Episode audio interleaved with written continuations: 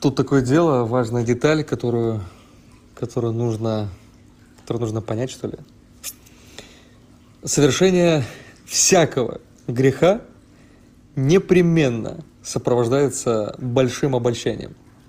Нам кажется, что несмотря на нашу неверность Богу, в итоге нам все обойдется, все будет, все будет окей.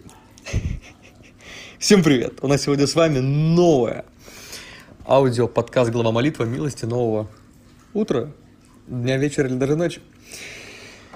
Проявляя неверность Богу, проявляя неверность Богу в мелочах или, окей, или по-крупному, мы пытаемся оправдаться, мы пытаемся убедить себя, что в конце концов все будет окей, все будет хорошо.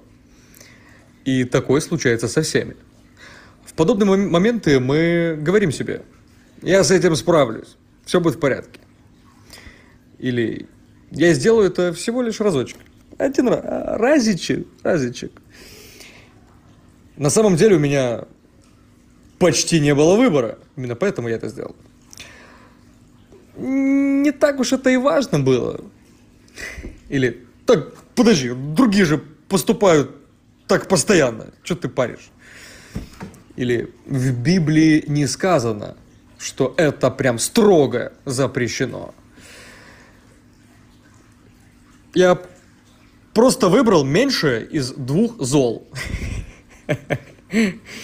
Или разве Бог не хочет, чтобы я был счастлив?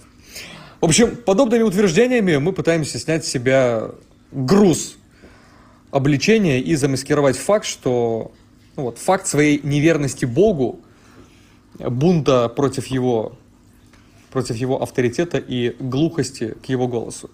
Мы хотим скрыть чему по- по-настоящему предано наше сердце. Подобные утверждения не позволяют нам нормально воспринимать то, что с точки зрения Бога совсем ненормально. От слова совсем. Мы стараемся убедить себя, что грех, он в принципе, он не такой уж и греховный на самом деле.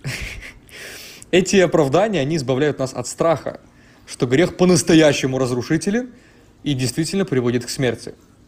В нашей повседневной жизни часто бывают моменты, когда, когда нас посещает искушение поддаться заблуждению Адама и Евы в Эдемском саду.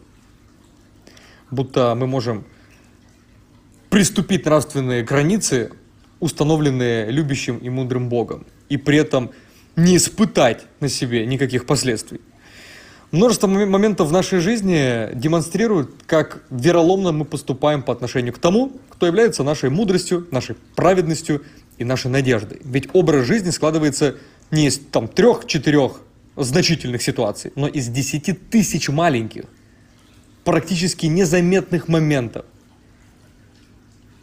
Подобные проявления неверности, они, они свидетельствуют о том, что за наше сердце все еще ведется война.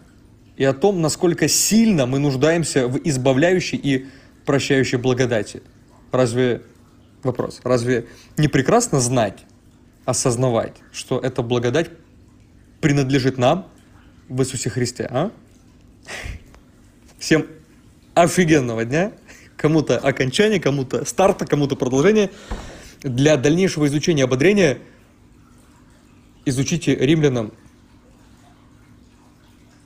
6, с, 6 глава с 15 по 23 стихи.